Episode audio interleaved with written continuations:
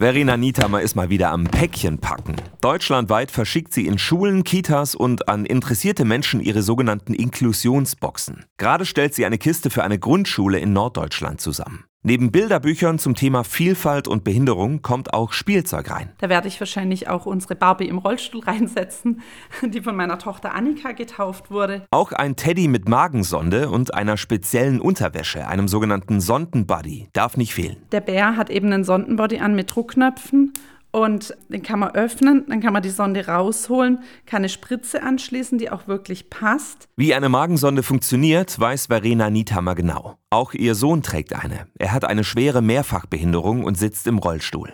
Mit ihren Boxen will sie Menschen das Thema Inklusion näher bringen. Viele wissen überhaupt gar nichts über Behinderung und das merkt man ja schon daran auf dem Pausehof, ist du Spast oder sowas, ja ein Schimpfwort.